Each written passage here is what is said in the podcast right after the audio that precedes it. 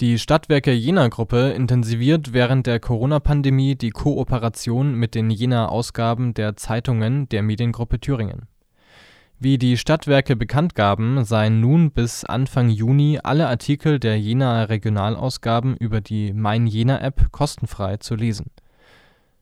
Außerhalb der App muss für die Artikel weiterhin bezahlt werden, genauso wie für alle Texte, die über Ereignisse aus Thüringen, Deutschland und der Welt berichten. Trotz massiver Kritik hat die Mediengruppe Thüringen die Bezahlschranken zuletzt in deutlich mehr Texten eingeführt.